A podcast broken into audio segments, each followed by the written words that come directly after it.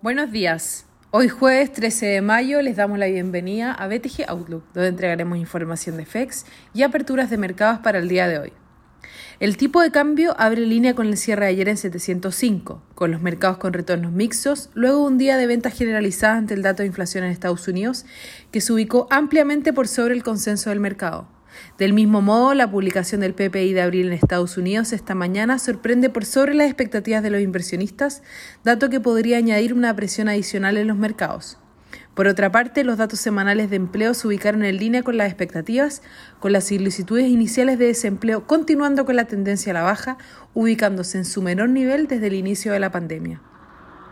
El Eurostock 50 cae 0,47% y los futuros en Estados Unidos apuntan a una apertura al alza. Por su parte, en Asia los mercados cerraron negativos, con el Nikkei retrocediendo un 2,49%, mientras que el Hang cayó un 1,81% y el CSI 300 lo hizo en un 1,02%. Los commodities transan a la baja, con el cobre cayendo un 0,76% y el petróleo WTI un 2,50%. La moneda estadounidense, a través del dólar index, transa sin mayores variaciones con respecto al cierre de ayer.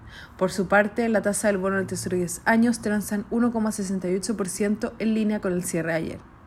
Con respecto a datos económicos, en la región destaca la decisión con respecto a la tasa de referencia en Chile, Perú y México, esperando que los respectivos bancos centrales mantengan las tasas en sus niveles actuales.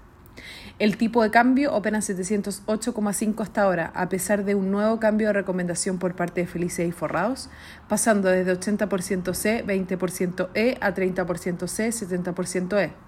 En cuanto a los técnicos, las principales resistencias se encuentran en 708 y luego en 710. Por su parte, a la baja, los principales soportes se encuentran en 705 y luego en 700. Muchas gracias por habernos escuchado el día de hoy. Lo esperamos mañana en una próxima edición.